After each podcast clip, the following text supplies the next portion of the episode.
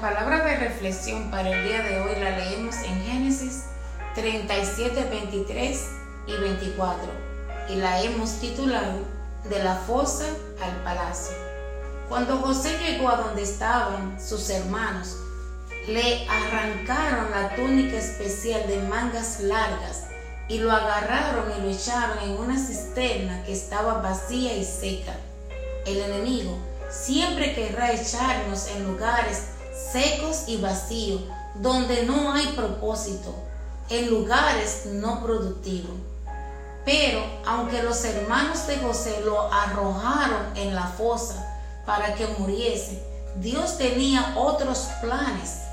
Satanás quería hacer morir el propósito de Dios para José, pero los planes de Dios es de productividad para José y para ti.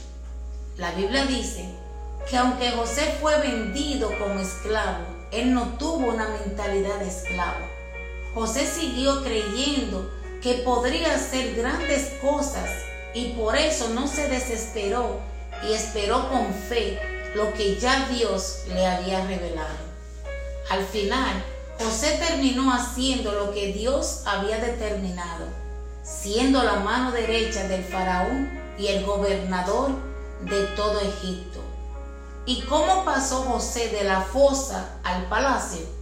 Pues sin dejar de ser positivo, negándose de estar amargado y teniendo seguridad y confianza y fe en Dios. Hoy toma la decisión en estos instantes para hacer algo grande para el Señor. No importa de dónde vengas, tú puedes tener gran final. Recuerda, todo lo que hacemos para Dios da gran bendición sobre ti y los tuyos. También es muy importante que tú entiendas que si las personas te han maltratado, no pierdas el tiempo intentando vengarte. Tratar eso te harás a ti mismo mucho daño.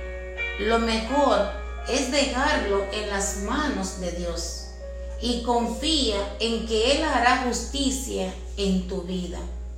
José le dijo a sus hermanos, no teman, que para este tiempo me has preservado Dios.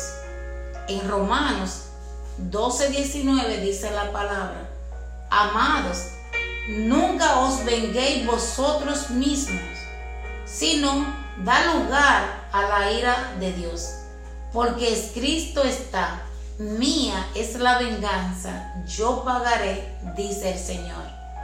Y en Deuteronomio 32, 35 nos dice, mía es la venganza y la retribución, a su tiempo el pie de ellos resbalará, porque el día de su calamidad está cerca, ya se apresura lo que le está preparado.